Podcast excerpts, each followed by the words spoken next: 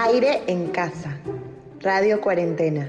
Centro de Producciones Radiofónicas. Ahora sí, probando 1, 2, 3, tenía el micrófono bajo. Aire en casa. Aire en casa. Radio Cuarentena. Radio Cuarentena. Centro de Producciones Radiofónicas.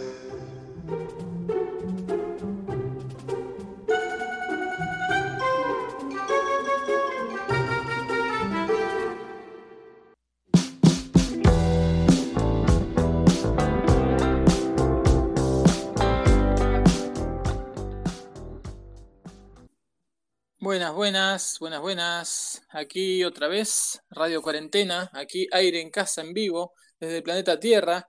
Eh, estamos en vivo, son las 5 y algo de la tarde en Argentina, 3 y algo en México, en Perú, 10 y algo de la noche en España y eh, estamos comenzando una nueva semana de nuestras cuarentenas. Bueno, aquí, este, como se puede, acompañándonos y trayendo muchos debates, informes, perspectivas, experiencias, sonidos para vincularnos a través de estas ondas hechas con bits.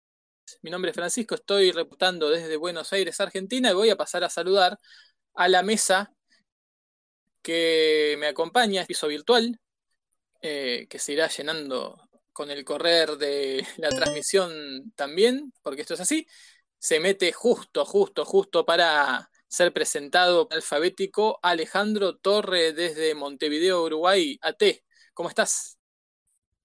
Ah, justito. ¿Cómo están? ¿Cómo están todas? ¿Cómo están todos? Una gris Montevideo, se viene la tormenta nuevamente. Y nada, acá un nuevo programa de en Casa. Impecable. Saludamos a Caro en Lima, Perú. ¿Cómo estás? Hola, ¿cómo están todas y todos?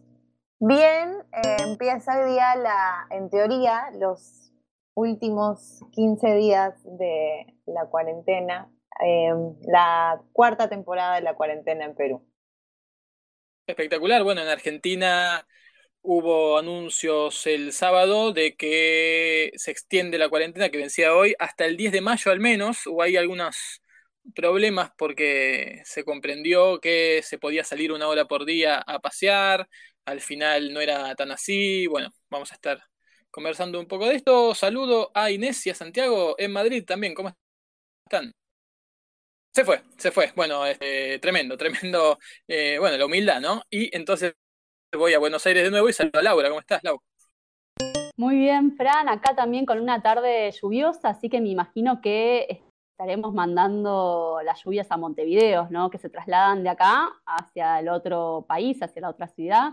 Eh, ya con frío, eh, con un paisaje totalme- totalmente otoñal, eh, las hojas se han apoderado de nuestras calles en este fin de semana, por lo que pude ver, y esa confusión que vos decías entre lo que se puede y no se puede hacer en esta nueva temporada, temporada de cuarentena, lo vi ayer en las calles de la ciudad de Buenos Aires cuando fui padres, eh, con más niños, con más presencia de, de chiques eh, en la calle, ya intentando correr alrededor del parque Rivadavia, porque está enrejado y está cerrado, y tratando de ahuyentar a las palomas que han tomado completamente el parque Rivadavia. Así es, así es. Eh, estamos comentando eso. Eh, Inés, ahora sí nos escuchás. Santiago, Inés, Madrid. Bueno, parece que no. Entonces saludamos a March en Ciudad. Ahí está, ahí está. Hablando? No, no salía nada. ¿Cómo estás? Ah, bueno, bien, bien.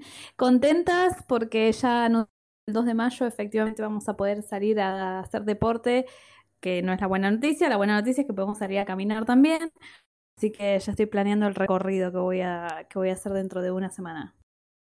¿Confirmado eso entonces? ¿Pueden salir que una hora y alguna medida de eso? ¿O ya está? ¿Se terminó la pandemia? Mañana van a dar los detalles porque mañana eh, se reúnen todos los ministros y el plan efectivamente va a salir mañana con, con las características más precisas, pero bueno, lo anunciaron el sábado. Espero que no sea un chasco como, como lo de Argentina. Claro, sí, sí, sí. Bueno, ahora sí, me voy a Ciudad de México y saludo a March. ¿Cómo estás, March? Te extrañábamos. Hola a todas y a todos. Acá em, también les estuve extrañando estos días que no pude estar, pero no sé, creo que ahora como hemos estado más en casa, entonces nuestra página web de la organización para la que, trabajo ha estado, ha sido como atacada un poco más y me he tenido que encargar de eso y ya pues ha requerido mucho tiempo de mi parte para poder solucionarlo, pero ya estoy aquí eh, con un día muy lindo aquí en México después de varias lluvias este fin de semana. Buenísimo, March. Eh, me voy a Castellón también con un retorno, el de Tami. ¿Cómo estás, Tami? Hola, ¿qué tal? Muy bien, aquí estamos, eh, pues ya pasando la noche de esta séptima semana que empezamos hoy de cuarentena. Y vuelvo a dar la vuelta del orden alfabético para saludar a Alejandro Cornejo, Lima, Perú. ¿Cómo estás, Ale? ¿Cómo están todos y todas? Eh, bueno, aquí todo bien, todo bien. Estamos empezando, eh, si se quiere, la cuarta temporada de cuarentena aquí. Así que, bueno, nos queda un par de semanas más. No sé, Alejandro, ¿por qué te pones anteojos negros para hacer un... si es radio? ¿No te ven? Tengo los ojos destruidos todo el día con pantallas. Y claro, se ve mejor también. Espectacular. Eh, y bueno, sí, vamos a comentar un poco que en, Argentina eh, sí se extendió la cuarentena, pero se intentó flexibilizar de algún modo. En algunas provincias que tienen menos problemas, que no hay aglomeración, se le dio a los gobernadores la potestad de ir abriendo algunas actividades más, ¿sí? Pero en las ciudades de más de 500.000 habitantes se dijo que iba a seguir la cuarentena tal y como estaba, pero que iba a existir la posibilidad de salir una hora por día a máximo 500 metros solo para tomar aire. No es salir para ver amigos y amigas, no es salir a hacer deporte, pero al día siguiente los gobernadores de, y intendentes de las ciudades de más de 500.000 habitantes y de algunas provincias dijeron, no, esto no lo vamos a hacer. Así que medio que nos comimos todos el chasco, que al final, no sé en qué quedó, Laura, no, no, no va a ser así, ¿no? Perdón, estaba desbloqueando el teléfono. No, por lo menos acá en la ciudad de Buenos Aires el jefe de gobierno dijo que no. Eh, y bueno, se como, empezó también la polémica, ¿no? Acerca de, bueno, de qué hacer con los, con los niños, con las niñas, con las niñas y los niños, eh, y cómo estas posturas de necesitan salir, eh, no, mejor que se queden en sus casas. Así que bueno, se armó un revuelo, también como se responsabilizó al presidente por no ser claro y preciso eh, en este eje. Así que bueno, toda esta complicación y sí, como en las grandes provincias, como no se van a poder no se va a poder dar esta vuelta a la calecita, digamos.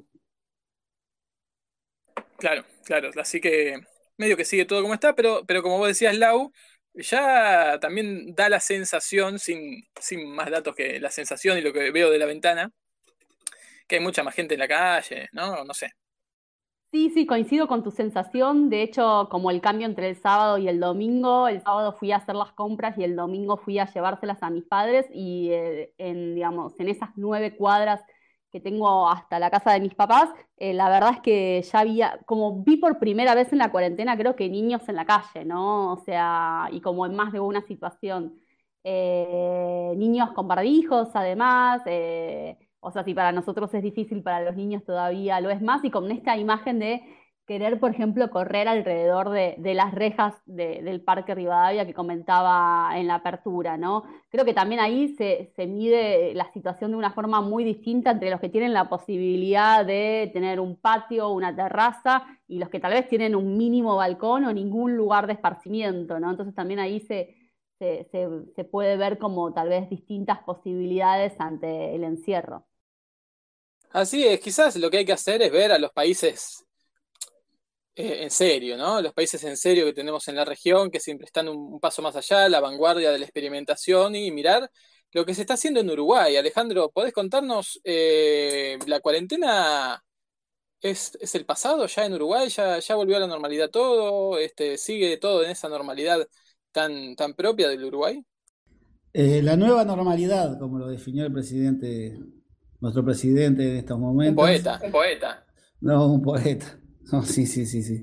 Desde los oscuros momentos de la Alemania nazi creo que no se, no se vivía una frase así. Este, no, sí, totalmente. Eh, se han exigido el uso de barbijos en lugares eh, como los supermercados, por ejemplo, en los minimercados, en las ferias. por ahí van pasando las medidas que están tomando ahora, pero en definitiva la cuarentena nunca llegó, o sea, la cuarentena obligatoria nunca llegó, ni, ni va a llegar tampoco, a menos que, esto colapse en algún momento, pero sí, la gente está en la calle, está yendo a trabajar, de hecho yendo a trabajar cuando no todos los días, pero bueno, en los momentos que, es necesario. Y nada, eh, pasa por ahí, las escuelas rurales, como dije la otra vez, han empezado sus clases, pero poca gente, pocos niños están concurriendo. Así que nada, es este, muy distópico esto, la verdad que eh, muy uruguayo. Caro Ale, ¿cómo comienza esta cuarta temporada de, cuarentena en Perú? ¿Hay cambios? ¿Hay flexibilización? ¿Hay intentos de, cosas innovadoras, como fue lo de, lo de la división por, género? De hecho, hay un montón de información eh, no, no, confirmada circulando, ¿no? Eh, lo que se dice es que nada va a cambiar hasta el 4 de mayo. El 4 de mayo se empezarían a dar ciertas flexibilidades, que un poco de lo que les contaba el programa anterior, por ejemplo, el dejar que eh, eh, restaurantes y tiendas hagan delivery.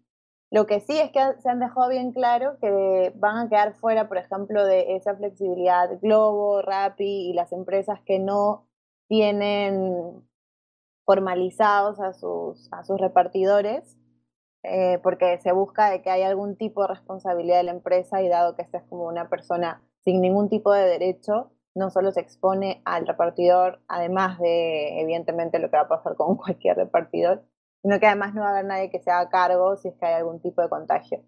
Lo cual, si me preguntan a mí, es un buen inicio para empezar a repensar eh, cómo se manejan este tipo de empresas, ¿no? Sí, bueno, hay ahora una, una protesta de repartidores, creo que en Chile, justamente, porque claro, es como, son como el ejército de reserva que se manda al, al, al muere. Eh, y no sé si han visto que también puede entrar como distopía, como esta, estas muestras de ciencia ficción que nos da la realidad.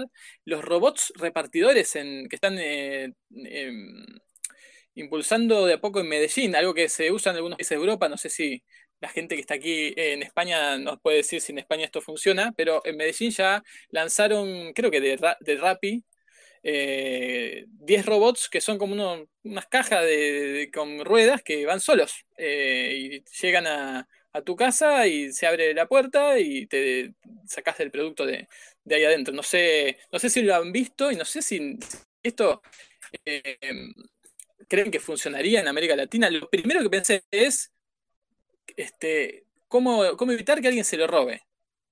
Después pensé, bueno, ¿para qué te sirve tener uno de estos? No te sirve para nada. Pero así todo, ¿cómo evitar que alguien se lo robe? Bueno, seguramente lo, encuentran por GPS, pero también le pueden sacar el, GPS. Eh, no sé, me pareció, este, lo vi y dije, qué indefenso, qué indefenso para nuestra región. Pero no sé qué, les parece, si lo han visto. Mm, por aquí no, la verdad, no lo hemos visto. Mm, ¿Cómo? En un capítulo de Black Mirror. Eso. Eh, España no, no, no está confirmado, confirmado que sea Europa, ¿no? Digo, no sé quién se atrevería a confirmar eso, yo jamás. Cataluña Cataluña, perfecto. ¿Y, y, Tami, qué decís? Este, ¿Vos estás en, Europa o, no del todo? Sí, sí. Em, ¿Puedes repetir la pregunta, por favor? No, que si estás, vos te, sentís que estás en Europa o, no del todo, siendo eh, estando en España. Uf, esta es una pregunta complicada ahora mismo, porque yo la verdad que antes sí que me sentía bastante en Europa, sobre todo porque en el último año había hecho algunos proyectos y todo, de la Unión Europea, pero ahora estoy un poco desilusionada y desencantada en realidad con la Unión Europea. Me siento más mediterránea que de la Unión Europea. Tal cual, tal cual. Bueno, pero hablamos recién del caso peruano y el otro día, el otro día habíamos hablado de Laura Bozo, ¿no? De que había encontrado el amor en, en pandemia, que era un empresario. Luego se supo, hubo investigación en este grupo en tiempo real, que era un empresario argentino, eh, y me hizo pensar, ¿no? En los famosos y la cuarentena. Cuánta producción de noticias que no son, no son nada, ¿no? Eh, cuántos dramas que no lo son, Eh, y quería saber cómo le están pasando sus famosos, ¿no? En cada uno de los países. Yo, por ejemplo, eh, tengo que mencionar aquí en, Argentina que Susana Jiménez, la diva de los teléfonos, eh, está descubriendo un mundo nuevo. aseguró que hizo un pollo, que es la primera vez que prende su horno. que, bueno, gente que no va al, peluquero hace mucho tiempo, que se tienen que teñir a ellas mismas, Tete Gustarot, el caso de una famosa que, se, ha declarado que se tiene que, estar, que estar tiñendo. Eh, no sé si tienen historias de, famosos, porque veo que empiezan a poblar, a poblar las, los sitios web, eh, los noticieros que se alimentan mucho de stories de Instagram. Eh, y es un mundo fascinante e, ese drama, ¿no? España, Madrid. Sí, yo por unirlo con aquella sección que una vez tuvimos sobre Twitter, que fue un fracaso total. ¿Qué sección? Por favor, una sección de culto fue. Ayer y hoy ha sido trending, topic, eh, un periodista famosillo, yo creo que más famosillo que periodista, de farándula cutre que, tenemos aquí en, España, porque estaba haciendo una conexión de videoconferencia y no sé imagen, pero pasa una chica semidesnuda, solo con el sostén por la parte de atrás, por una esquina, obviamente se le ve a su novia actual, entonces bueno, como que en, pleno confinamiento esa chacha estaba ahí, entonces bueno, ese hashtag merlosplay place ha sido trending topic ayer y hoy aquí en Twitter. Yo vi ese caso, eh, lo, escuché o lo miré por redes sociales o por algún noticiero, no sé si alguien más lo vio. ¿El de Martín Bossi? No, no, el que contaba Santiago. Ah, no, no. ¿Se escuchó lo que dije o estaba apretando en otro lado? Me parece que no se escuchó. Espectacular, porque les contaba que Laurita Fernández eh, en Argentina dijo, ya no tengo ganas ni de cocinar, que Débora D'Amato, que no sé quién es, dijo no doy más, y que Martín Bossi declaró su preocupación por su claustrofobia. Dice que estoy bordeando, es muy duro sostenerse. Claustrofobia, o bueno, también pueden ser otras cosas más difíciles de declarar, ¿no? Eh, gente que se lo trata de tomar con humor, sobre todo los humoristas. Sonne Jiménez, bueno, decíamos que se hizo un pollo. Y está el caso de Fanny Mandelbaum, una periodista, ¿no? Tengo declaraciones fuertes del drama, ¿no? De, Fanny Mandelbaum que dijo, me llegan, llegan demasiados mensajes al celular y le van quedando muy atrás eh, los, los, que le sirven y además se le gasta la batería. Tremendo, dicen, me llegan tantos mensajes al celular y algunos son bastante repetidos, lo cual es un problema porque me quedan abajo algunos que pueden ser importantes y no doy abasto para leerlos a todos porque se me agota la batería del celular. Tremenda, realmente el drama de, de los famosos eh, bueno, no sé si alguno tiene otro, otro famoso que reportar su drama. Yo tengo una famosísima, famosísima, porque Talía, ¿eh? Talía, la mexicana, dijo que hace un mes que estaba en el mismo pantalón. ¿Sí? Em, así que imagínense lo que se está sufriendo también en ese, en ese mundo, ¿no? Que vive de la sociabilidad, que vive de, mostrarse, que vive de salir. Eh, no hay glamour, dijo. No hay glamour excepto por mi filtro, comentó eh, la famosísima cantante. Marcela Tauro, otra periodista que vive con su mamá de 82 años y su hijo de 13. Están tomando recaudos, pero bueno, se les hace difícil. Si no por famosos o famosas, eh, están salvados o salvadas de, este sufrimiento. No sé si saben de más famosos eh, en cada uno de sus, países, si salen desde sus casas, los famosos empiezan a, periodistas, ¿no? conductores, empiezan a salir este, por Zoom, por Jitsi, por Skype, se le, conocemos sus casas, ¿no? Conocemos sus entrecasas. Pero bueno, quería plantear este tema, a ver qué, qué les parece, si los conmueve tanto como a mí. Bueno, no sé si la palabra sea conmover, Fran, pero una amiga me pasó el tip de que mm, una artista mexicana que se llama Erika Buenfil, acá, que ya es una artista de hace mucho tiempo, ya es reconocida hace mucho tiempo, está haciendo muchos videos de TikTok y los sube a sus plataformas y la verdad que em, yo he visto varios cuando tengo ganas como de ver algo gracioso y me parecen tremendamente buenos, hace como muy buenas parodias, así que si se quieren divertir un poco con los videos de TikTok a Buenfil, yo no los miro en TikTok porque no tengo, pero los miro a veces en Instagram o en Twitter y es muy divertida ella. Bueno, muy buena recomendación, espectacular. Eh, La juventud bueno, está haciendo famoso- cosas en bueno, TikTok sí. buenísimas. Eh, vos sos fanática de TikTok, ¿no, Inés? Veo nenes de 8 años y se hacen unos- unos videos muy graciosos.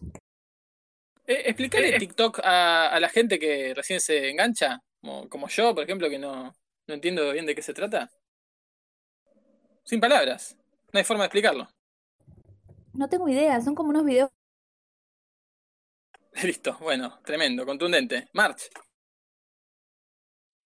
No, es- yo entiendo, porque no tengo un TikTok, entiendo que son pers- em, tú haces como un doblaje de alguna frase que te guste y lo y personificas como la escena y eso, pero son muy divertidos, son muy divertidos, la verdad, no, no sé. Pero mm, vi una, leí hace poco una un artículo sobre cómo TikTok regula contenido, por ejemplo, de gente que considera que es fea o que es eh, gorda. Entonces también la, la- como que la plataforma tiene algunos términos un poco, sí, que discriminan. Sí, lo que he visto, claro, como que es muy fácil hacer eh, videos y con, con efectos locos de, de edición y, y sería eso, ¿no? Una vez más, gente haciendo videos, pero bueno, habrá que, habrá que mirarlos. El otro día vi eh, un, un hilo de Twitter de los mejores TikTok de 2019 que tenía como 60 y me reía yo solo con el celular en la mano. Espectacular, qué bueno, qué bueno. Sí, Alejandro, los tiktokeros, tiktokeros, Nada, imposible, sería lo último que haga, en verdad, es como ir al karaoke, ¿no? Algo así. Bueno, en fin, eh, aquí lo que está un poco todos los días, eh, hemos hablado que los que los periodistas deportivos, los espacios de deporte, de fútbol sobre todo, ya no tienen de qué hablar, entonces se ha puesto muy de moda las conversaciones entre futbolistas famosos en el Instagram. Es más, yo creería que los medios les pagan para que se junten para generar notas, porque es muy raro, empiezan a soltar todos sus sus secretos, ¿no? Todas las cosas que, sus historias, en verdad. Pero bueno, este es muy raro igual y todos lo están haciendo y ahí se generan pues notas periodísticas por todos lados. Sí, sí, sí, es particular eso. Los noticieros se empiezan a llenar, sobre todo los noticieros deportivos, los canales deportivos, ¿no? Que ya están tan complicadísimo a llenarse con eh, stories de Instagram. Y hoy, para hablar de famosos y también de virtualidad, de cuarentena, hoy empezó el Masters de tenis de Madrid. No sé si, si saben esto, en, en- a ver, en Madrid, que están, están ahí. De hecho, teníamos entradas para el, de- para el Real. Posta, tremendo. Qué, qué, qué picardía, ¿no? En realidad fue el regalo de mi viejo, las tenía mi viejo que iba a ir a ver la semifinal y la final femenina, pero bueno, ahora todo cambió. y Ahora sí, esta actualidad que, que quieren hacer. Tuvimos que Sí, hacer ahora hay de que otro verla, Sí, hay que verla por este por Facebook, ¿eh? Eh, están enfrentándose los jugadores que eran parte del cuadro, pero enfrente a joystick y se enfrentan en un partido virtual de tenis y lo podés ver en vivo y lo relatan. Hoy el Peque Schwarzman perdió contra Isner, Nadal ganó, eh, creo que ganó, sí ganó. Tremendo, tremendo realmente. Pero ¿cómo, Fran? ¿Están jugando con, con un joystick? ¿Cómo así? Exactamente, vos ves eh, al famoso en su casa con un joystick, con un, una consola, no sé si es PlayStation o qué es, jugando un juego de tenis y ves el partido que juega con el- contra el otro. Está Nadal contra, contra Shapovalov, cada uno en su casa y, y los ves jugando y ves el partido que están jugando. Y además está relatado. Es tremendo, es tremendo. Pero es como un FIFA que se pueden elegir a sí mismos. Exactamente. Es Al- así. Al principio de la cuarentena, un tuitero que se llama Ibai organizó lo mismo aquí en España, pero con la liga de fútbol. y también contactó a algunos locutores famosos de, la radio y lo locutaban, o sea, narraban el partido y a la vez eh, uno, un jugador contra otro, porque claro, no se puede hacer muchos a la vez, jugaban el partido de su equipo y hicieron una especie de, liga online. Pero eso fue, creo que la primera o la segunda semana, hace ya algún tiempo, pero tuvo mucha gente que estaba ahí viéndolo. Sí, eso es una es algo que, sucede también en, la vida pre, predistópica, eh, que es muy loco realmente. Ahora lo que están haciendo muchos es eso, por ahí ver a, glorias o del, equipo o a, futbolistas a jugar, a estar en los controles. Y el otro día, por ejemplo, se jugó el clásico del fútbol chileno, la Universidad de Chile le ganó 3 a 0 a Colo Colo, con Diego Rivarola jugando para la Universidad de Chile, o sea, manejando a, la Universidad de Chile, que es un, delantero, ex delantero de la Universidad de Chile muy, muy famoso. Pero después, los clubes, sobre todo los clubes en Europa, ya están jugando también en ligas electrónicas eh, y contratan a, no sé, los mejores jugadores de FIFA eh, y les hacen contratos como, como si hicieran un, digamos, un pase de, un, de un jugador, hacen fichajes. Entonces después vos ves los campeonatos, incluso se transmiten en los canales de deportes y ves a un pibe jugando con su joystick del Galatasaray de Turquía, jugando contra otro que está con su joystick con la camiseta del Real Madrid y cobran fortunas porque son fichajes de los clubes para representarlos en, el, jueguito. Es increíble, quizás sea la única forma que nos quede de, deporte o, quién sabe, más, más, más distopías este, con, eso. No sé si tienen más historias de, famosos en, en cuarentena o este tipo de, de cosas o, vamos a avanzar en el programa? Mm, yo solo por comentar, ahora que dices cosas de famosos, hay algo que todavía aquí me sigue llamando la atención y es que es un programa, un canal, perdón, de televisión que es Telecinco, que es como muy bastante horrible así de cotilleo y de famosos. Y me llama la atención porque hay un programa que es Supervivientes, que se van un grupo de famosos a una isla desierta y están en Honduras, en esa isla, mientras todo esto está pasando y siguen allí. Se fueron antes de que se decretara el estado de alarma, siguen allí, los programas continúan, incluso los tertulianos siguen yendo al plató de Madrid y hoy ha sido trending topic uno de los presentadores más famosos, que es Jorge Javier Vázquez, por decir de todo en su programa.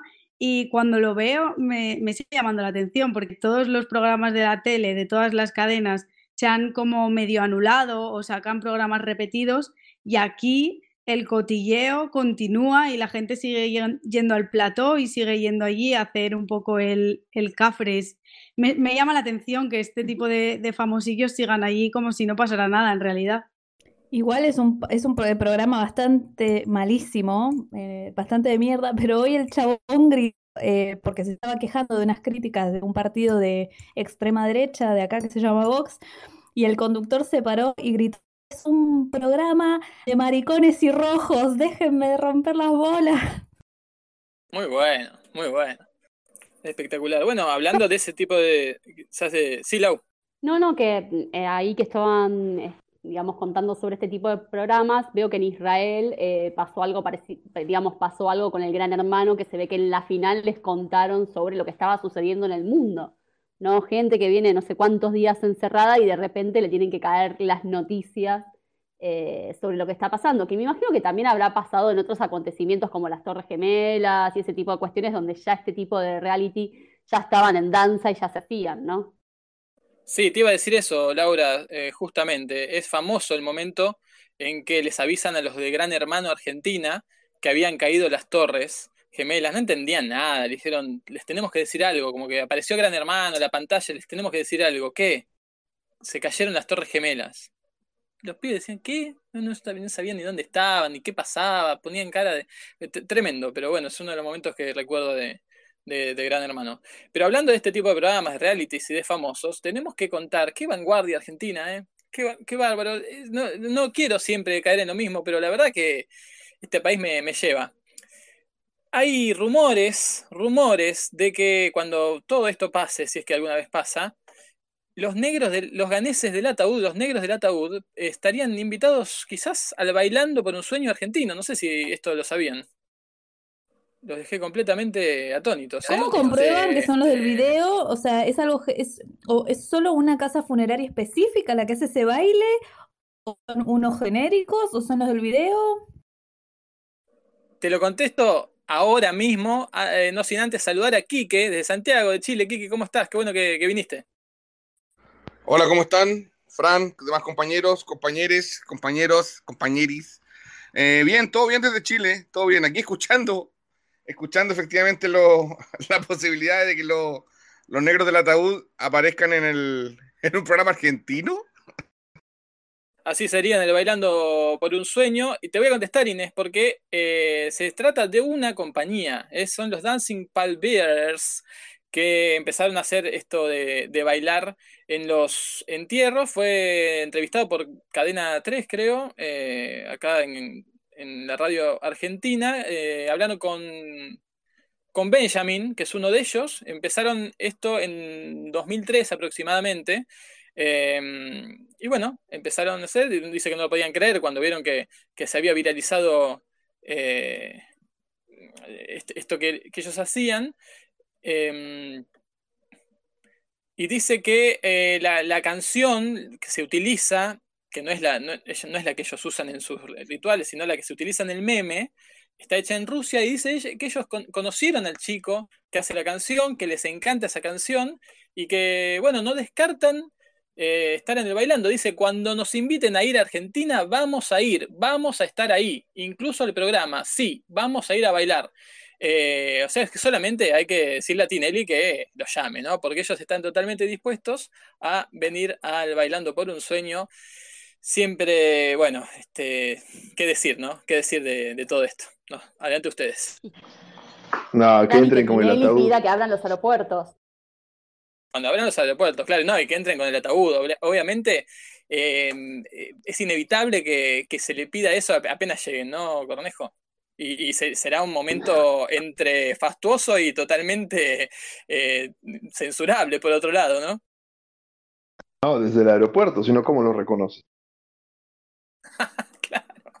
Ay, Dios mío, bueno, estas historias que nos regala la cuarentena, que nos regala la, la pandemia, esta que tratamos de, de seguir eh, soportando a pesar de todo. Bueno, vamos a ir un poco a Quique, que hace mucho no viene, que nos actualice un poco lo que está pasando en Chile, porque sabemos que ayer era el día en que debió hacerse el plebiscito, aquel plebiscito para votar o no una nueva constitución en Chile, y claro, se suspendió por la cuarentena, pero se empezaron a, mencionar que se van a abrir, no sé si ahí nos contarás, las clases, que se empiezan a, a abrir los, los malls de vuelta, entonces la gente está diciendo, para hacer fila en los malls, para ir a clase hubiéramos ido a votar el plebiscito, e incluso Piñera ya está diciendo que ni siquiera sabe si la fecha que pusieron en octubre no se tiene que trasladar de nuevo. Bueno, contanos un poco, Quique, ¿en qué, en qué anda eh, aquel país?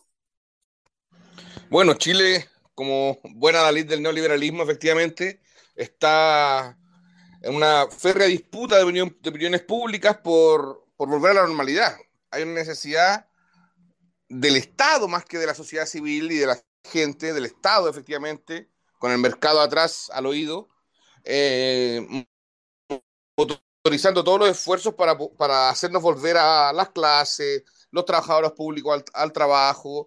Y eh, claro, efectivamente ayer era la fecha marcada y que había sido la como la fecha de, de la gran decisión del país de tomar una decisión so- so- sobre respecto al, al tema de la constitución.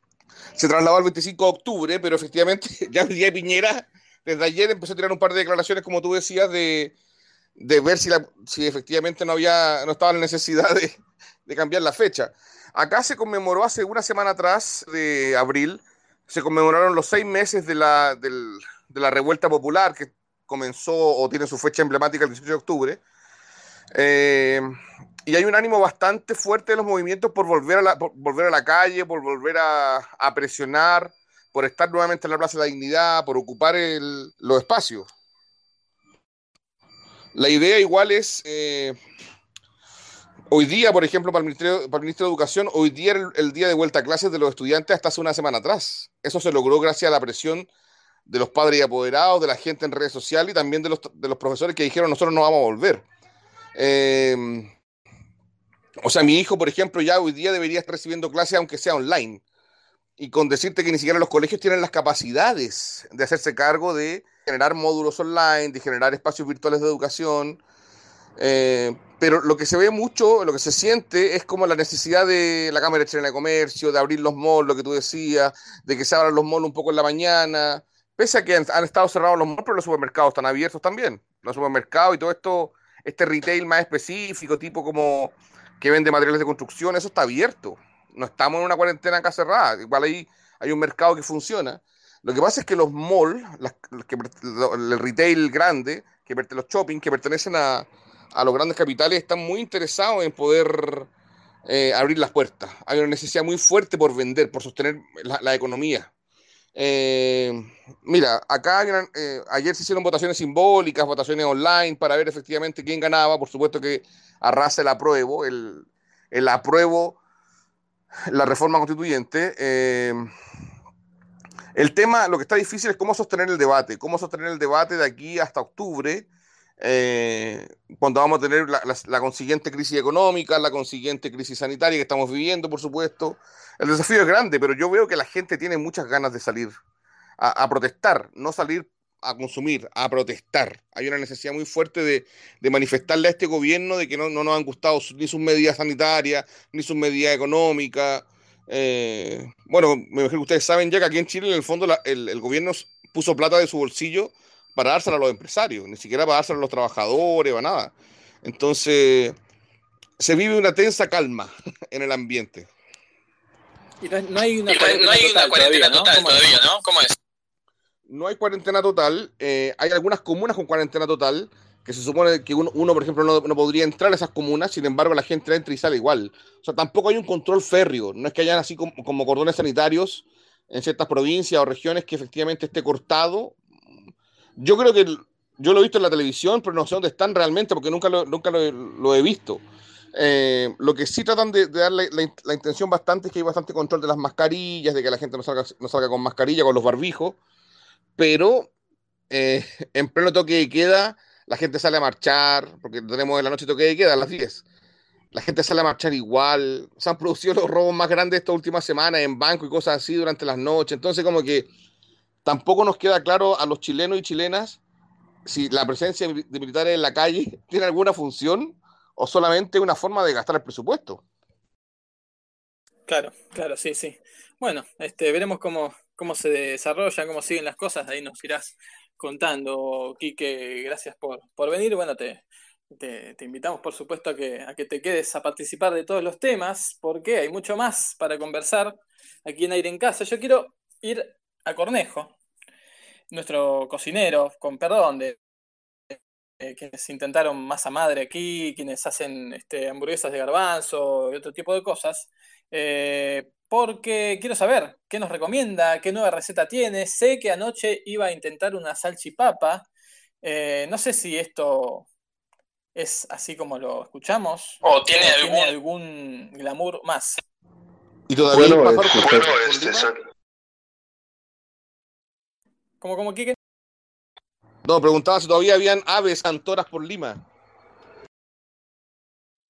Por supuesto, cada vez más, ¿sabes? Parece que la primavera volvió, increíble. Ahora estoy delante de la sartén. Ahí está el sonido de la cebolla. picada. picada.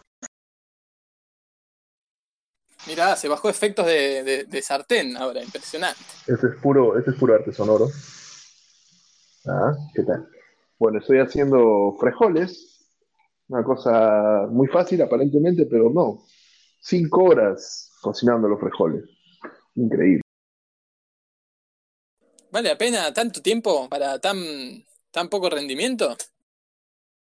Y yo que sé, es la primera vez que lo hago. Oye, pero ¿sabes qué, Quique? Me has hecho acordar que es 18, es verdad, o sea, pasaron seis meses. Yo estaba viajando la otra vez, claro, el 18, eh, a un festival de punk en Santiago. Y en el aire nos íbamos enterando que en Santiago había una revolución.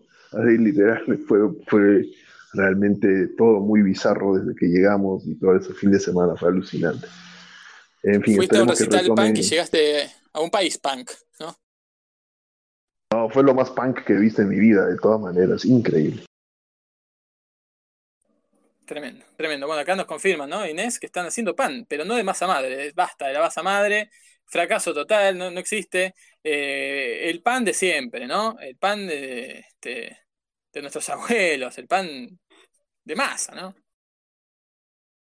Sí, sí, hemos abandonado la masa madre, hemos agarrado levadura, la poca que hemos conseguido que nos quedaba al fondo era la cena y está con- un pan tradicional de la receta de la abuela.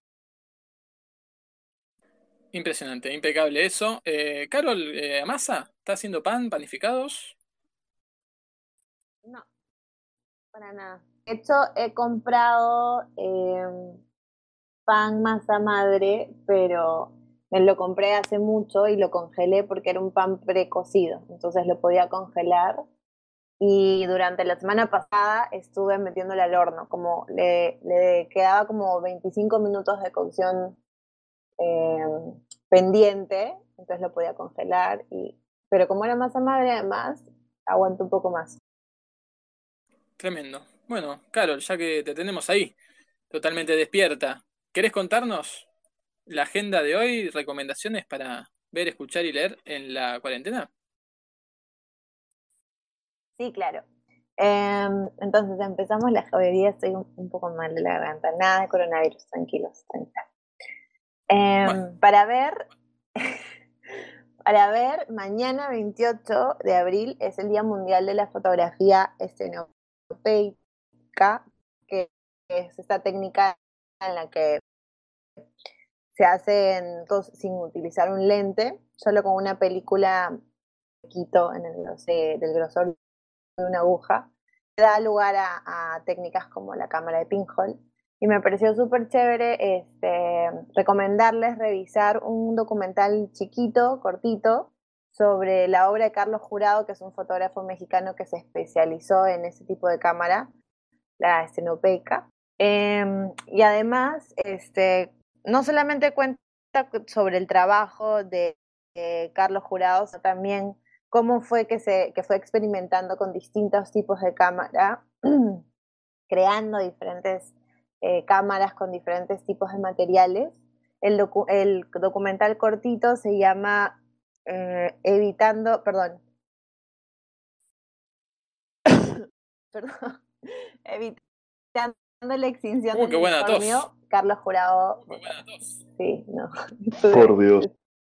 Pueden encontrar en vimeo.com.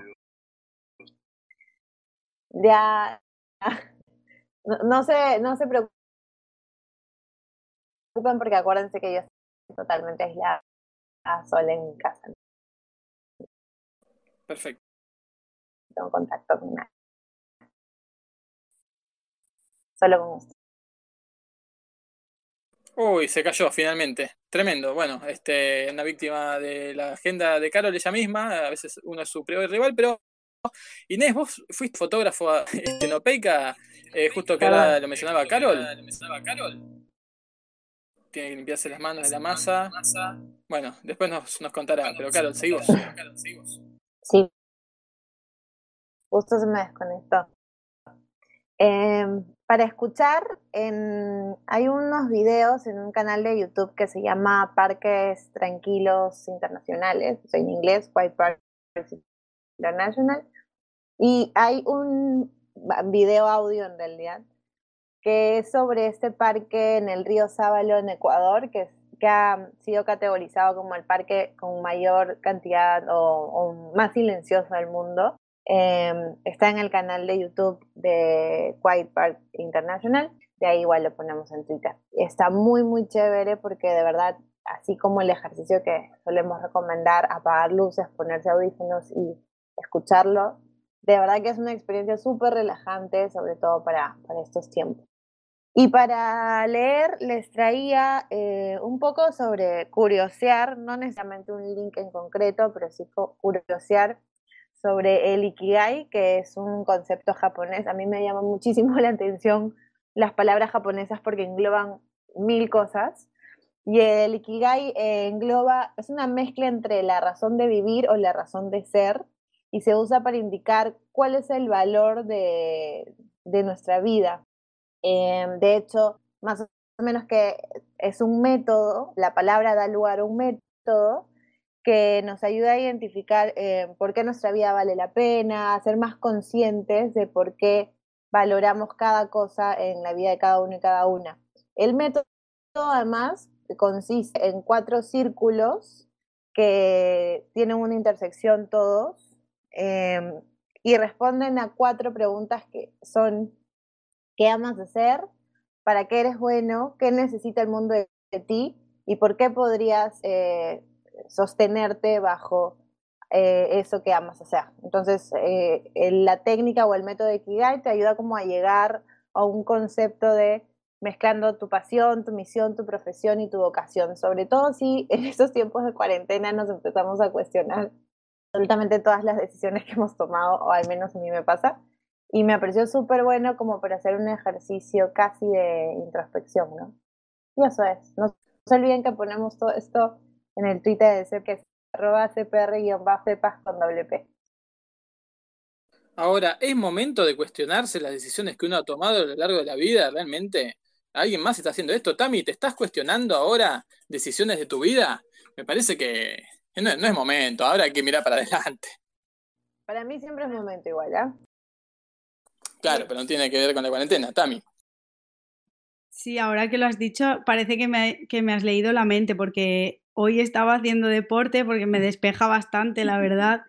Y en un momento como que se me han pasado todas las decisiones que he tomado últimamente por delante y, digo, y luego ya te pones a divagar, ¿no? Y a filosofar.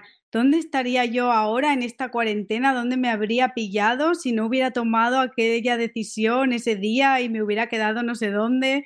Y al final, como tú dices, eh, mi mente ha hecho stop y ha dicho, bueno, ahora hay que estar en el presente, hay mucha incertidumbre por delante, ya veremos lo que se viene, vamos a disfrutar de estar en casa también. Y, eso, pensar es bueno, pero cuando te enrollas y ves que se va, hay que intentar pararlo. Sí, no, pensar es bueno hasta ahí, no, no, ahora eh, complicado. March, ¿estás eh, en momentos así existencialistas? Eh, ¿Hay lugar para eso o el trabajo te, saca de, ese, de ese peligro? E-, estos días no, no he tenido momento para eso, la verdad que sí, creo que como he tenido bastante trabajo, no me, no me deja eso. Y también porque si me, creo que si me pongo un poco así, tal vez me voy a ir un poco en el, en el hoyo de la, de la depresión. Pero creo que sí he tenido tiempos para visualizar un futuro para mí y que creo que es un poco tal vez... Em, no es en, retrospectiva, sino es bueno que a partir de esto, cómo puede esto cambiarme y qué va a cambiar y qué, y qué quiero yo también para ese futuro. Y bueno, en eso, pero no sé, eso, eso me pone más feliz pensar eso que pensar un poco en las decisiones que he tomado. Tremendo. Yo quiero saber la perspectiva de, de un padre como es Quique, ¿no? ¿Cómo, cómo se lleva esto con, niños y con niños por este, venir, ¿no? Eh, me imagino que está bien, en, Chile no es tan estricta la cuarentena, lo cual entiendo que en algún caso debes haber aprovechado, pero, pero ¿cómo es? ¿Cómo se explica? ¿Hay preguntas eh, nuevas? ¿Cómo, es? Bueno, de verdad que igual es, es un tema eh, asumir sostener un estado de aislamiento o de, reclusión social. Yo tengo un niño de 8 años eh, que efectivamente hace su vida de colegio y una vida bastante de, salir, de correr, etcétera. Son niños a esa edad, lo que más quieren es correr y salir. Entonces, tener que obligarte un poco a confinarlos es complejo. Eh, más que explicarles las razones, porque las razones las entienden, lo básico, tampoco es la cosa más, más fina de medida sanitaria, pero entienden que hay un bicho, bicho le decimos nosotros, hay un, un, virus, y que efectivamente el contagio puede producir una situación desagradable y ellos se quedan, pero el, el, tema es cómo, cómo controlas o cómo administras el consumo de de productos audiovisuales, que es lo que los sostiene un poco en ese estado semi-hipnótico que permite tenerlos en cuarentena. Eh, yo igual debo reconocer que al, hijo mío lo, lo, he sacado a la calle, en la tarde, noche, cuando no hay gente, con una bicicleta, con patines, con lo que pille, para que bote un poco de energía, porque a los niños tienen que hacerlos botar energía. O si no, le invento alguna rutina aquí en la casa para que se mueva, saltemos, corramos, no sé, pero, pero hay que pensarlo en función de cómo sobrellevo mejor, o sea, no cómo sobrellevo yo mejor el encierro, cómo hago para que mi hijo lo sobrelleve mejor inventándole tardes de películas, inventándole también haciendo un poco de deberes escolares, alguna guía que nos mandan del colegio que hay que terminar de hacerla, pero no es fácil. Yo tengo uno y, otra que viene en camino, pero yo no sé cómo será el caso de compañeros y compañeras, amigos, amigas que tienen dos hijos, tres hijos juntos, por ejemplo. Ahí yo creo que se te vuelve, nosotros decimos un cumpleaños de mono, es decir, una locura eh, sostener eso, ya sea en casa o departamento, en departamento con mayor profundidad, por supuesto. Y con respecto a recibir nuevos, nuevos hijos, a mí me va a tocar recibir a una hija que viene en camino ahora a mediados de junio. Y por lo que yo veo, vamos a seguir en cuarentena para esa fecha, o por lo menos vamos a estar todavía con bastantes medidas restrictivas. Entonces, no, es complicado porque en el fondo eh, tú tampoco quieres exponer ni a tu compañera, ni a tu hijo, ni a tu, ni a tu bebé nueva, en el caso mío, a ningún tipo de contagio. Entonces, tener que solamente el hecho de pensar que voy a tener que estar en un establecimiento médico, eh, ya te pone un, los pelos de punta, pero nada, echándole para adelante nomás, como se debe. eh, dentro de todo, igual acá se lleva bien, pero, pero es, es complejo. El tema con los niños es muy complejo. Yo tengo vecinos y vecinas que los niños no los vi más, que los niños están encerrados, encerradas, y no se vieron nunca más. Y ahí tú dices, bueno, este niño, ¿qué está haciendo? O lo tenéis comiendo azúcar, en dulce, galleta, lo que sea. Lo ideal sería comida sana, por supuesto, pero sabemos que, sabemos que nuestras vidas no son así. O tratando de hacer que coma sano, o lo tienes pegado a un computador o a un celular eh, ensimismado en la tecnología. Eh, es complejo. Y si tú, más encima tienes que trabajar o cumplir funciones de teletrabajo o, o salir a trabajar, tenéis que confiar en, el, en, que ya, le paso el teléfono, le paso el computador y me olvido un rato de él. Eh, lo digo con culpa porque no es lo que uno, no es lo que los especialistas dicen que hay que hacer, pero estoy seguro que en el 95% de los hogares pasa así. Sí, totalmente. Totalmente. Eh, ¿ha, ¿ha, cumplido años en este interín? ¿Él le ha tocado cumpleaños en cuarentena? Porque cuarentena, porque también... Claro, claro, le tocó a él este, su cumpleaños número 8, el 3 de abril a Ismael eh, pasarlo en cuarentena. Entonces, eh, tuvimos que hacer una videoconferencia con la familia que está, con mis, mis, padres, con mis suegros, qué sé yo, y también sumar a un montón de amiguitos del colegio, mandarle el link vía Jitsi para que todos los papás se conectaran o los, o los, o los celulares de los papás y pudieran decir el feliz cumpleaños y cantar el cumpleaños feliz para que él pudiera soplar la vela en la torta. En mi opinión, no fue tan poco, traumático. Un poco, poco más limpio y Un más poco más fácil limpio y de más fácil fiesta de real, ¿no? hacer la fiesta real, ¿no? Eso te iba a decir, en mi opinión, fue maravilloso porque en el fondo fue un cumpleaños corto, preciso y que no dejó ese estrés que dejan los padres, pero yo tampoco creo que eso vaya a marcar la vida de los niños. Yo, uno mismo cuando chico tuvo cumpleaños que los pasaste enfermo o con en fiebre, con un sarampión, con cualquier cosa así, una, una, una gripe y bueno, ya fue. Si el tema, eh, yo creo que es la preocupación mayor que uno podría tener como padre es qué pasa con su proceso de aprendizaje. Yo la verdad no me importa mucho si los niños pierden el año. Tengo, tengo hijos chicos, ¿te fijas? O tengo un hijo chico y voy a tener una hija bebé. Pero cuando si tiene hijos de 18 años, de 17 años, que ya planifican su vida, bueno, hay que enseñarles a pasar la resignación de perder un año, de asumir contenidos mal pasados a nivel de aprendizaje. Pero lo demás es un, es un jaque que te hace la vida a la convivencia también, porque te obliga a estar con tu hijo, a estar con tu hija, te obliga a asumir un rol que muchas veces muchos de nosotros, eh, por, por, temas laborales, eh, no lo ejercemos 24/7. Y hoy día sí hay que hacerlo 24/7, por lo menos más horas de las que antes teníamos de, destinadas a la, al rol de padre.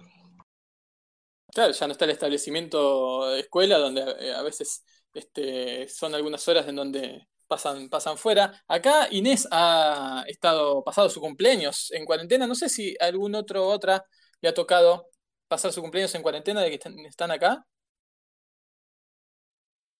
Confinados, confinados. No, parece que han tenido suerte solo, solo INE, ¿no? Ha pasado Nadie se anima a hacer Aries. Tremendo. Tremendo, por todo lo que se implica. Bueno, el día que declararon pandemia era mi cumpleaños. Gracias. ¡Oh! Espectacular. espectacular. Sí, y al día siguiente, cuarentena.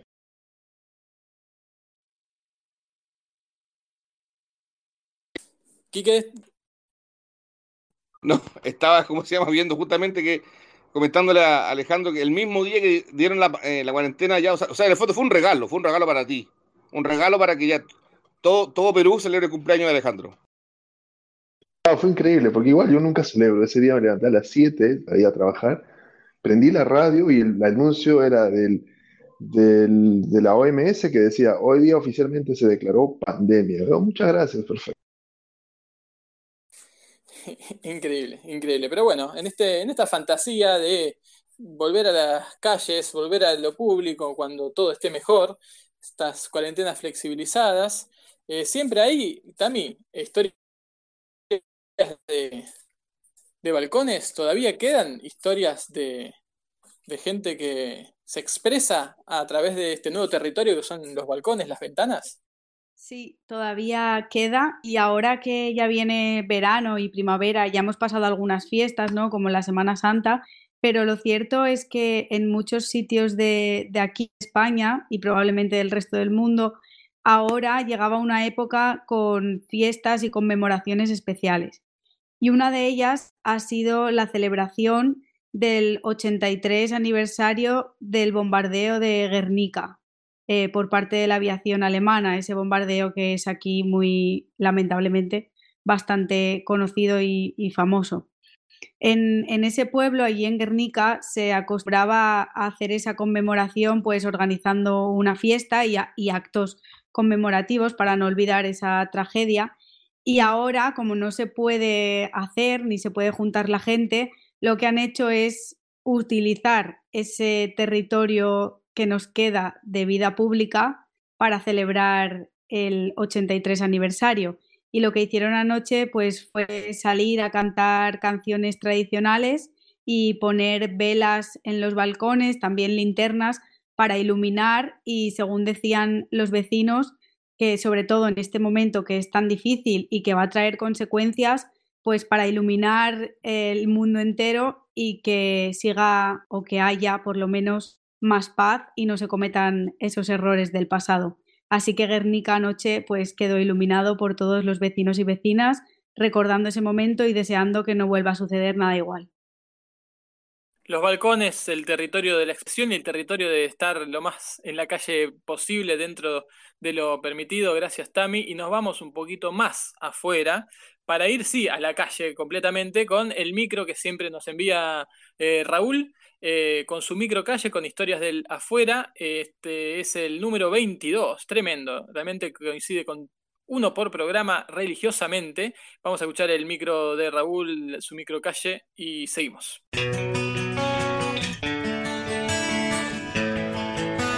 La microcalle, Radio Cuarentena.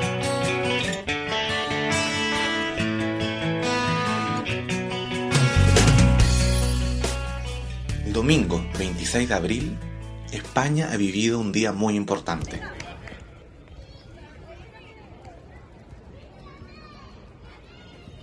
Después de 43 días de confinamiento, más de 6 millones de niños y niñas pudieron salir a la calle. Una gran ilusión después de tantos días de encierro, donde los padres tuvieron que hacer quizá mil maravillas para poder entretenerlos y con la enseñanza online que se impartió en toda España.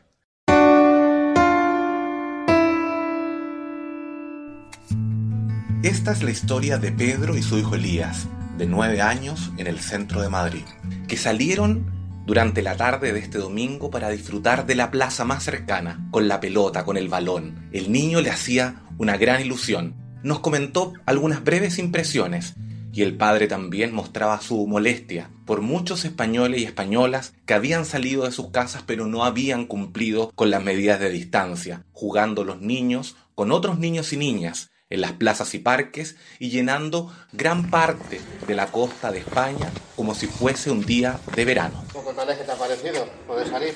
Muy bien. Muy bien, ¿estás contento? Hombre, claro. Lo único que tenemos que hacer las cosas bien, porque hemos estado viendo en las redes sociales que hay muchos padres que han salido con ellos y han, los han juntado con otros niños. Y, por ejemplo, aquí porque no hacía buen tiempo, pero por lo visto ha pasado en Granada. Han salido, han grabado vídeos que estaban estaba el parque lleno, estaban jugando entre todos los niños, estaban los padres reunidos con otros padres, entonces yo creo que eso no es prudente. Yo creo que si nos han permitido salir, por lo menos hacer las cosas bien. Si nos dejan salir y ya de buenas a primeras ya nos saltamos todas las normas y, y al final lo que vamos a salir perjudicados vamos a salir nosotros, porque van a otra vez a cortar el que salgan los niños, lo que van a salir perjudicados sobre todo van a ser ellos, e inclusive hay peligro de que el, de que el virus otra vez pues, se, se propague. Es como responsabilidad y conciencia, ¿no? Yo creo que sí, hay que ser un poquito responsables. Nosotros que somos los adultos, porque bueno, ellos es normal que les dejes salir y que haya otros niños que se junten, pero ya tienes que estar tú ahí para decirle, oye, tienes que estar a mi lado, tienes que jugar conmigo. Pero es que los dos vídeos que hemos visto estaban, vamos, como si fuera un día normal. Un día normal, una plaza llena, llena de chavales, jugando entre todos al fútbol, los padres reunidos eh, los unos al lado del otro. ¿Y cómo lo hicieron ustedes? ¿Se prepararon desde ayer? ¿Cómo estaba la Nada, bueno, ella sabía que íbamos a salir hoy, lo que hemos hecho es salir ahora por la tarde, porque por la mañana hemos estado haciendo deberes y eso de- del colegio del niño, y ahora por la tarde lo que vamos a ir es a la placita de aquí, está aquí al lado, y vamos a ir yo solo y a jugar un poquito a la pelota. Cuéntame, ¿qué has hecho hoy día para prepararte para salir? ¿Qué has hecho hoy para prepararte para salir? Pues nada, básicamente hacer los deberes y jugar. hacer los deberes y jugar, sí. No hemos tampoco preparado mucho para salir. Sí, pero lo importante es la pelota, ¿no? El Sí, balón ahora. Sí, ha cogido, se ha cogido la pelota y vamos a Porque hacer un poquito de bici- ejercicio. La bici no se podrá coger porque la que no nos que coger desde encima de la y después ponerla otra vez. Sí, sí, claro. ¿Echas mucho de menos a tus compañeros, amigos o amigas? ¿Echas de menos a los compis del cole? Sí. Hombre, claro, eso es por supuesto. Hombre, los ve por videollamada a través de una aplicación que hacen los profesores para hacer una reunión semanal. Y entonces pues se los contacta con todos los a través de Zoom, creo que es, a Sí, través claro. de Zoom o de... Entonces hacen reuniones semanales y se ven todos los compañeros por ahí. Entonces, de alguna forma, de no estar tan lejos de los amigos, ¿no? Claro, la verdad es que la primera vez que hicieron la reunión a él le impactó y se puso a llorar de la emoción de verlos otra vez después de tanto tiempo, les echaba de menos. ¿Vas a jugar a la pelota con el papá ahora? Sí. Bueno, muchas gracias. Nada, igualmente, un placer. Hasta luego, Venga, disfrútalo. hasta luego. Vale, chao, hasta luego. La microcalle Radio Cuarentena.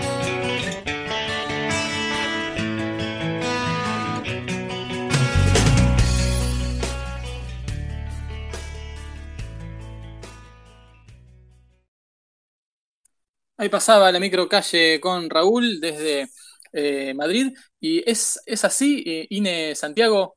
Eh, bueno, Tami también con esta apertura que ya ocurrió. Acá ah, circulan imágenes, no sé con qué veracidad de, aglomeraciones, de la gente que no guarda distancia.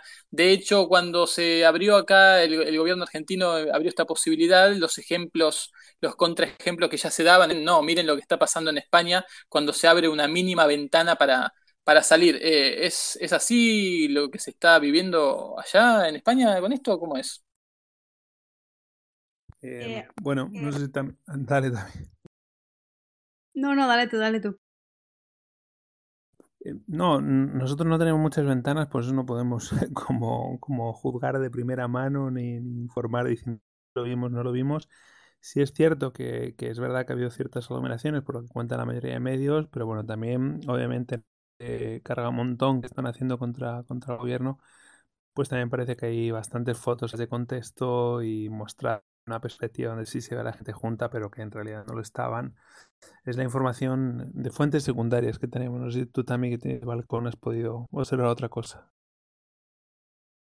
Sí, bueno, aquí en Castellón la verdad que estaba todo bastante tranquilo y la gente ha respetado muy bien esas distancias. También es una ciudad más pequeña, entonces, perdón, el robot. Entonces, pues no, no ha habido problema, pero sí que hubo más problema en Valencia, donde sí que hubo algunas aglomeraciones, que es las imágenes que tú comentas, que bueno, yo también como tú he visto cuatro más o menos o cinco, que se han repetido hasta la saciedad y que quizá pues es eso, ¿no? Que se extra más la gente que nos respetó que la que la mucha otra que sí que, que respetó. Aún así, siempre está bien recordar que hay que mantener las distancias y, y ser respetuosos porque el virus sigue estando. En Valencia, como decía, sí en, en el cauce del río Turia, que es un espacio donde hay un parque muy grande, ahí incluso hubo padres jugando a fútbol con los niños y gente así en corrillo hablando y eso pues no toca. Pero hoy sí que es cierto que la gente ya estaba mucho más concienciada y al ser lunes y no domingo eso también ha ayudado. Esperemos que se, sigan concienciados y concienciadas sobre todo también por lo que se viene a lo mejor a partir del 2 de mayo, que ya que nos dejan salir, si al final nos dejan, pues seamos conscientes. Sí, yo vi en redes una foto que publica el ABC, donde se ve mucha gente en un, camino, pero está la foto original, que es un- una perspectiva mucho más amplia, donde se ve que es solo en ese camino, pero el resto del parque está bastante vacío, hay otras, otras calles que no, que en las que no hay nadie, eh, entonces, bueno, sí, tiene también, también que ver con el recorte y las intenciones, ¿no? de, de los medios para Y el recorte. ABC es un periódico de no extrema derecha casi. Uf, tremendo. Eh, ¿te haces cargo de esta acusación? 100%. Yo la apoyo. Muy bien, ahí están los bomberos.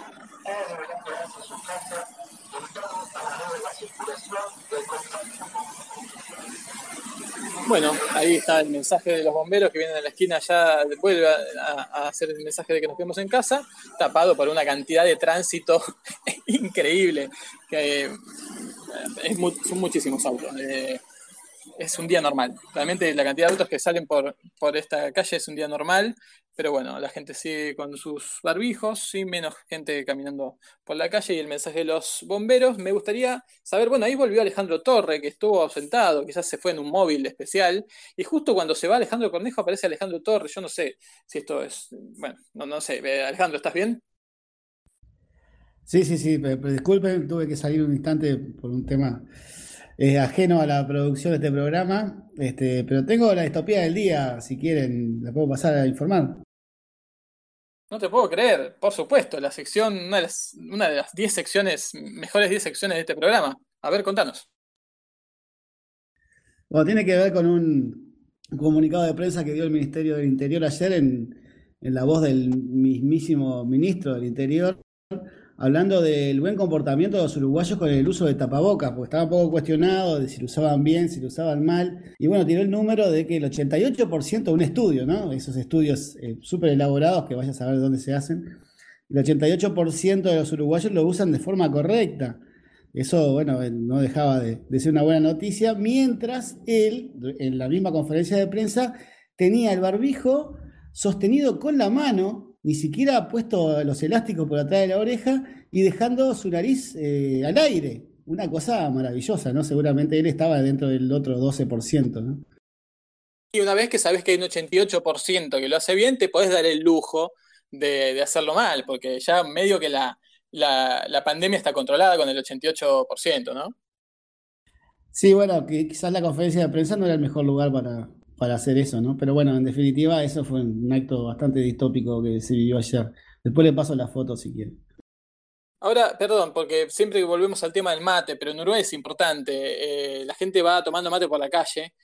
¿Hay algo pensado al respecto? Eh, ¿cómo se hace? ¿Hay barbijos uruguayos que tengan un dispositivo para que la bombilla siga ingresando? ¿Cómo, cómo se hace? ¿O, se ha dejado de tomar mate en la calle? Eh, esto, esto puede ser un parteaguas, un antes y después de la cultura uruguaya. No, sin duda, no, no está establecido ningún protocolo al respecto, pero bueno, en definitiva, cada uno tomará su mate, este, y no sé, hay algunas, algunos barbijos que tienen como una especie de, de ranurita, ¿no? Una especie de como de filtro ahí, que quizás se pueda adaptar para, para que ingrese la bombilla, vaya a saber uno, ¿no? Porque quizás se haga un, nuevo mercado acerca de todo esto. Sí, bueno, hay, hay un- hemos visto unos barbijos, Lau, no sé si los has visto, eh, los usó el vice jefe de gobierno de la ciudad de Buenos Aires, que tiene la parte de los labios transparente.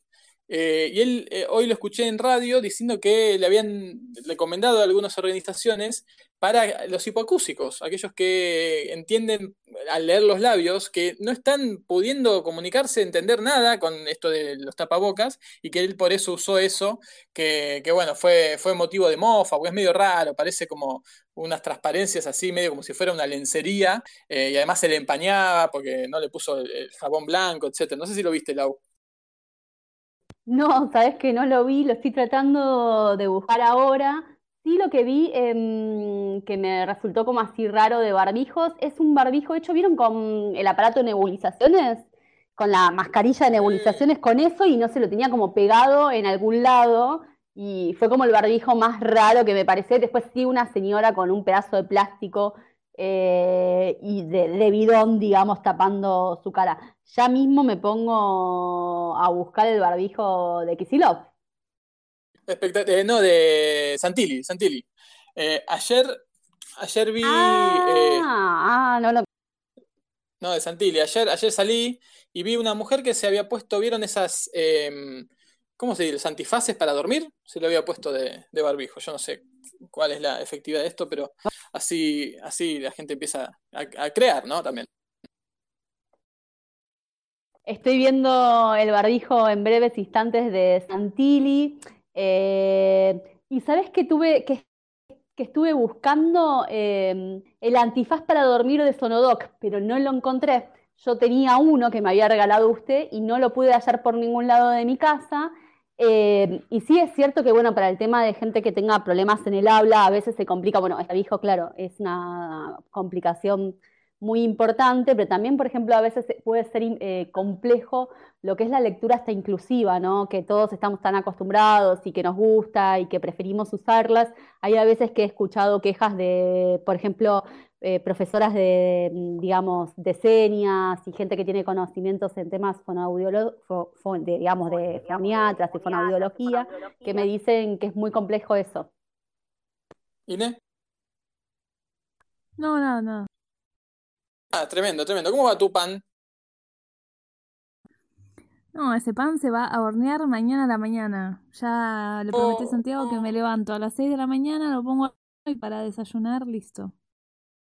Perfecto, y le lees todas las noticias. El, el antifaz que dice Laura de Sonodoc lo preparamos para un foro de documental sonoro para escuchar eh, documentales sin abrir los ojos. Qué lástima que no está Alejandro Cornejo acá, porque es más duro ese antifaz que eh, creo que no pasa no, no solo ni un virus ni una bacteria, no pasa aire. Es imposible usar como antifaz de, de ojos porque te, te rompe los, los, párpados. Pero bueno, voy a México, March, voy a Ciudad de México. Yo no sé si nos tenés tips para hoy, pero en todo caso quiero que nos actualices mm, sobre cómo está la ciudad con la cuarentena, si ha habido novedades, eh, cómo se desarrollan las cosas por allá. Pues muchas novedades, no, no hay tantas. Este, estamos en fase 3, em, seguimos en fase 3.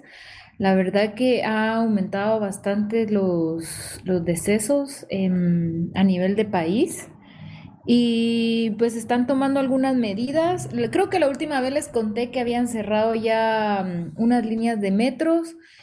Eh, pero hay algunas em, y están como fiscalizando a la, al, al todo el gremio privado para que no obligue a los, a los trabajadores a ir, pero hay algunas compañías que se oponen, entonces están como tratando de resolver eso. La ciudad ha estado más tranquila estos días, casi no hay movimiento, pero siempre se mira gente en la calle. La heladería sigue abierta.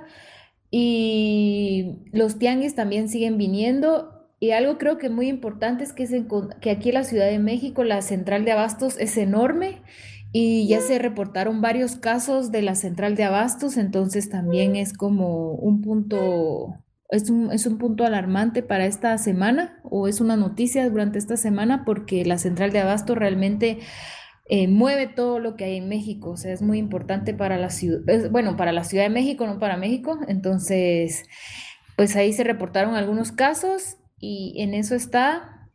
Y si tengo tips para hoy, bueno, hoy en realidad no les traigo tips de herramientas, sino que mm, yo creo que Alejandro me leyó la cuando mencionó sobre los lentes y que tenía los ojos muy cansados.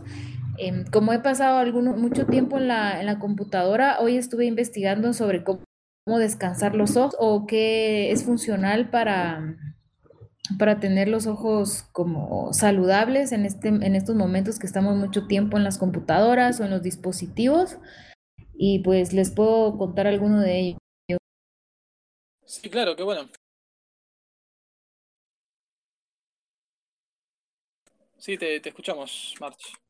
Sí, es que perdí el botoncito para hablar, pero bueno, uno de los, de los primeros que encontré es, eh, de los primeros como tips que encontré para descansar los ojos, es ajustar el brillo de la pantalla o de la computadora a una luz similar al, de la, al del ambiente. O sea, si está, si vez que vaya oscureciendo más en el día y no tengas la luz todavía, la luz artificial prendida, la de los focos o bombillas, tienes que ajustar la luz de la pantalla o el brillo de tu pantalla a esa, a esa luz ambiente que haya. Y también hay algunas computadoras que permiten poner un filtro de tonos más cálidos a las pantallas cuando ya es de noche o, o muy bien es muy temprano y aún no hay mucha luz solar. Entonces puedes poner esos, esos tonos. Si, si escoges un tono amarillo o anaranjado, son como que los que se, se recomienda para que ayude a descansar los ojos. También se recomienda parpadear mucho tiempo para parpadear durante el, el día, tomarse de uno a dos minutos y parpadear porque el parpadeo hace que tus ojos se hidraten. Eh, otra buena recomendación es de mm, descansar un poco de la computadora, levantarse y buscar un punto fijo, algún objeto que esté aproximadamente a unos de 3 a 6 metros de distancia nuestra y observar el objeto por unos 5 a, de 5 minutos hasta 20 minutos lo puedes hacer y eso también ayuda a que los músculos de tu, de tu ojo se relajen porque estás como viendo a otro espacio, estás alargando la visión, entonces ayuda a relajar los músculos del ojo. Em, y otro, otro buen tip también es hacer zoom a las páginas o sitios web que estamos buscando o también podemos hacer más grandes las letras de nuestras computadoras para no eh, forzar los ojos leyendo letras muy pequeñas o, o sitios web que tengan letras muy pequeñas. Entonces se aconseja que puedas como utilizar el zoom de, de la pantalla o del, o del navegador para que puedas leer mejor y tus ojos descansen un poco más. Antes como... ¿Anda? ¿Ine? Bueno, había parecido, no, me parece clave. eh, hay que reeducar el cuerpo en muchas cosas. Yo me estoy destrozado últimamente y justo, justo, para, para complementar lo que dice March, me, me llegó, me llegaron unas recomendaciones de mi obra social, que se acordó de mí, eh, con recomendaciones para estar frente a la computadora, que complementan todo lo que dijo March, porque eh, no, no hablan justo de, la vista, pero mm, sí eh, pr- proponen, y como para ir tomando nota también, eh, que las muñecas estén relajadas y alineadas al antebrazo, que el cuello esté erguido sin doblar con la mirada hacia el frente, que los hombros también estén relajados, que la espalda esté apoyada respetando la curvatura natural, pero apoyada, los codos manteniendo un ángulo de 100 grados más o menos, un- los codos así como apoyados, eh, los brazos también siempre apoyados, eh, la, la cadera también manteniendo ese ángulo casi recto, igual que las rodillas y los pies siempre apoyados al suelo y además recomiendan siempre, no está acá, pero recomiendan eh, levantarse cada cierto tiempo, además se puede aprovechar para fijar la vista en otro lado lo que recomendaba March y tomar agua, no olvidarse de, tomar agua, pero es clave, ¿eh? porque hay que reeducar eh, el cuerpo en muchas cosas a quienes no estamos tan acostumbrados a estar en un solo lugar todo el tiempo. ¿Sí alguien pidió la palabra? No, sí, sí, que Inés está aquí diciendo que ese tipo de recomendaciones para gente de media estándar, Es porque que no me llegan ni los pies al suelo, eh, ni me, ni puedo tener los codos en un ángulo de 100 grados porque la mesa me queda alta, es una desgracia. Tremendo, tremendo, no, no, no sé qué, no sé qué hacer. ¿Qué se hace? Eh, Un cajón de verduras abajo eh, para empezar. Y bueno, algo es algo, ¿no? Por acá por lo menos improvisamos con lo que tenemos. Acá, acá en la mesa de comedor, es mesa de todo, es escritorio, es lugar de todo, de hacer tareas escolares, eh, hay platos también. Me encantaría poder tener un espacio para, para hacerlo así con ese tipo de medidas de, de ¿cómo se llama?, de ergonométricas, pero uno resuelve con lo que tiene en realidad. Claro, de hecho, mire, justo hoy eh, tuve que, com- ya me sentía tan, dolori- tan dolorido, saqué, tuve que ir a consultar la enciclopedia médica que tengo y la terminé usando para elevar el monitor. Así que puse tres tomos de la enciclopedia médica, eh, elevando el monitor y ya estoy un poco más erguido. Después les voy a mandar la foto porque esto no, no es mentira, eh, pero tremendo. Bueno, pasamos ya, ya nos estamos casi yendo, pero queremos pasar a lo que es- la sección que inauguramos el programa pasado, que son las canciones de la cuarentena. Porque todo el mundo está haciendo canciones con temática de cuarentena, coronavirus, una peor que la otra. Pero en esta oportunidad tenemos la propuesta de Caro. No sé si va a entrar o si la tiene también a mano eh, Laura, pero si no la dejamos para, para el miércoles porque tenemos varios programas por delante, eh, que también trajo una canción. Pero Caro, que llegó primero con su envío, ¿querés contarnos de qué se trata? ¿Escuchamos un, un poco? Esta es una canción en quechua que se hizo eh, hace como un mes, un poquito más, en Cusco, y que en realidad es- invita a seguir con las recomendaciones de, de seguridad en la pandemia. Entonces, un poquito de lo que vamos a escuchar es lávate las manitos, lávate la carita, a la calle no debes salir, no dejes tu casa para nada, saluda siempre desde la distancia. La ponemos.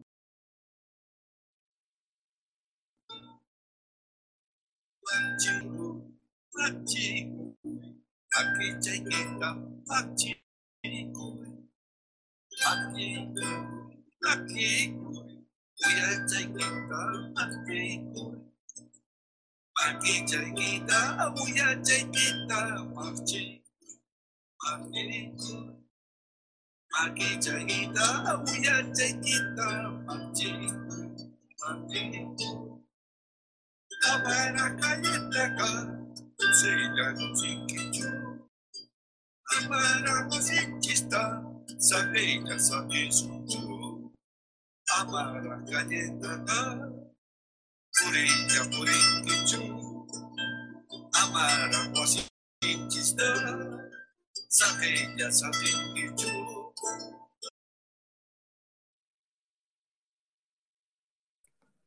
Son recomendaciones en quechua, ¿no decías?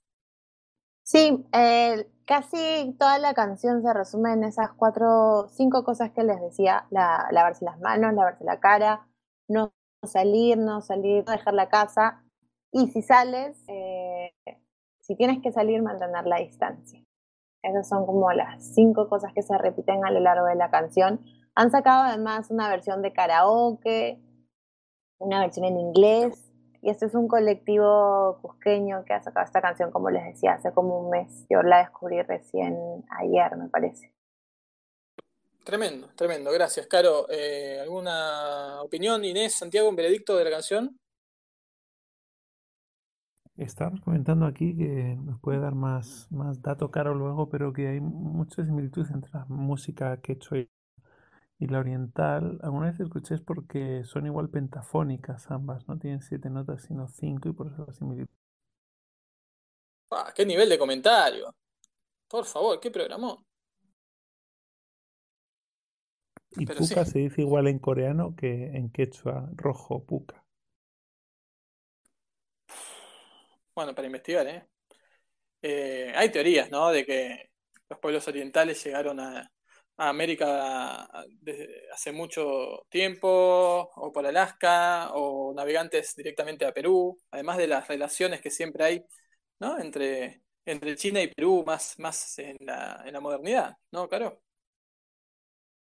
Sí, de hecho nosotros eh, tenemos muchísima mezcla oriental. Yo, de hecho, mi abuela era china y los que me conocen físicamente saben que tengo los ojos jalados incluso.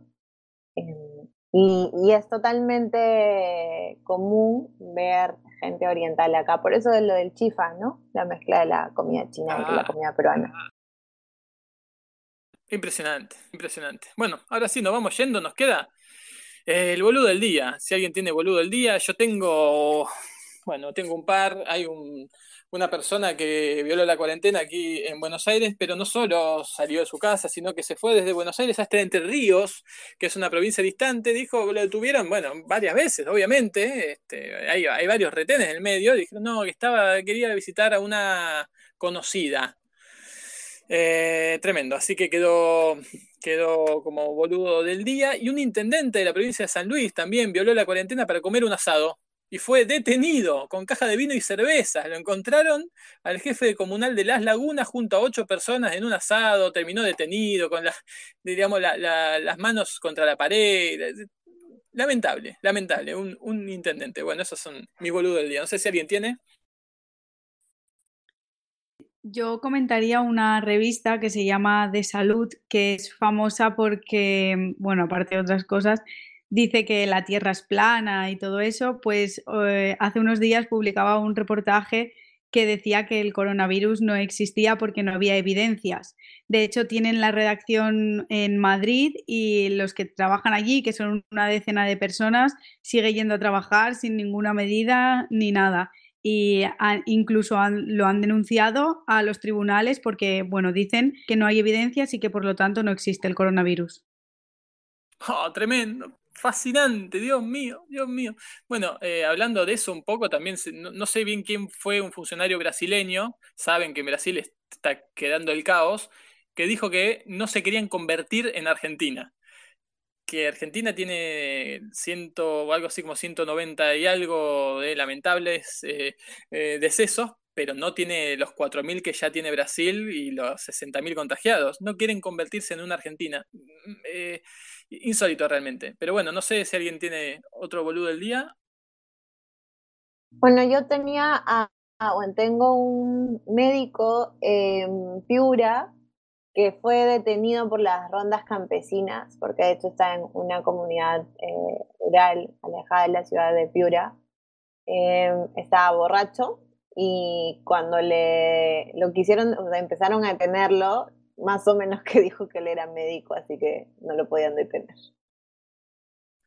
Tremendo, tremendo. Tremendo, tremendo. Por acá también quiero postular algún boludo, a- a- a- al boludo del día.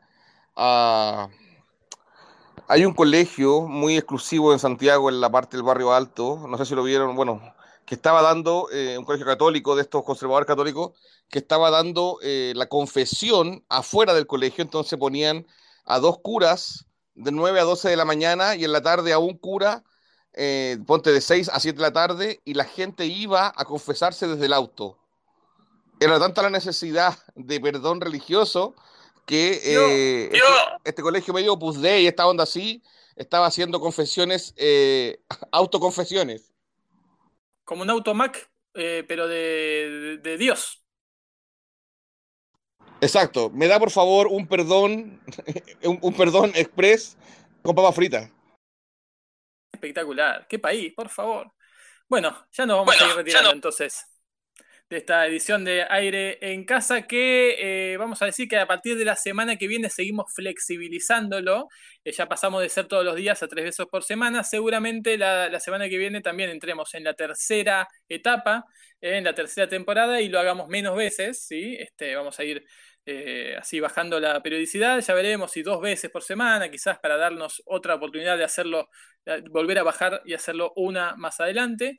Así que estaremos avisando por todas las redes pertinentes. Les agradezco por la sintonía y por supuesto a esta mesa notable de especialistas en, en vida cotidiana, que es lo que son. Te saludo, Tami, en Castellón. Gracias y nos vemos la próxima. Gracias a vosotros y a vosotras. Nos escuchamos el miércoles. Un beso.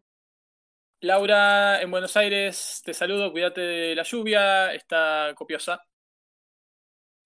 Muchas gracias, Fran. Aquí, bueno, estaré en casa y viendo qué hacer, cómo acomodarme, co- tomando en cuenta las recomendaciones sobre el cuidado de la vista y ese tipo de cosas. Así que bueno, todavía quedan, me parece, nuevas temporadas. March, en Ciudad de México, gracias y nos vemos. Chao, nos escuchamos pronto. Nos escuchamos también con Quique en Santiago de Chile. Gracias por venir, te esperamos la próxima. Un abrazo grande, nos vemos, nos escuchamos. Ine y Santiago, eh, que todo sea bien, descansen y buen pan para mañana. Gracias. En algún momento vamos a tener que hacer un backstage de este programa porque es gracioso, yo lo escucho como con eco, porque dos veces hoy que sale un tema, por ejemplo, el de supervivientes, y entonces Inés comenta, ah, como en Argentina el 11 de septiembre. Y justo sale el mico y Fran dice lo mismo, y ahora estaba aquí que contando esto y dice, ah, como un macauto de confesión. Y Fran dice lo mismo, es decir, esto hay que estudiarlo en algún momento cuando termine Radio en Cuarentena. Buenas noches. Adiós. Somos tan, tan previsibles, ¿no? Tenemos 10 10 comentarios y los usamos para todo. Bueno, Caro, en Lima te saludo. Me despido con un café recién hecho. Muchas gracias a todos y todas por escuchar. Uf, qué tarde para tomar café. Bueno, acá, acá es tarde. Y Alejandro Torre, bueno, lo mejor para vos, ¿eh? Lo mejor para ese país que amamos tanto y que nos está marcando el rumbo. Ojalá vaya todo, todo bien y el método funcione. Bueno, rumbo a la, al barranca abajo, pero bueno, vamos arriba. Un abrazo grande a todas y todos. Nos reencontramos entonces el miércoles en nuevo programa de aire en casa, aquí por Radio Cuarentena. Chau, chau.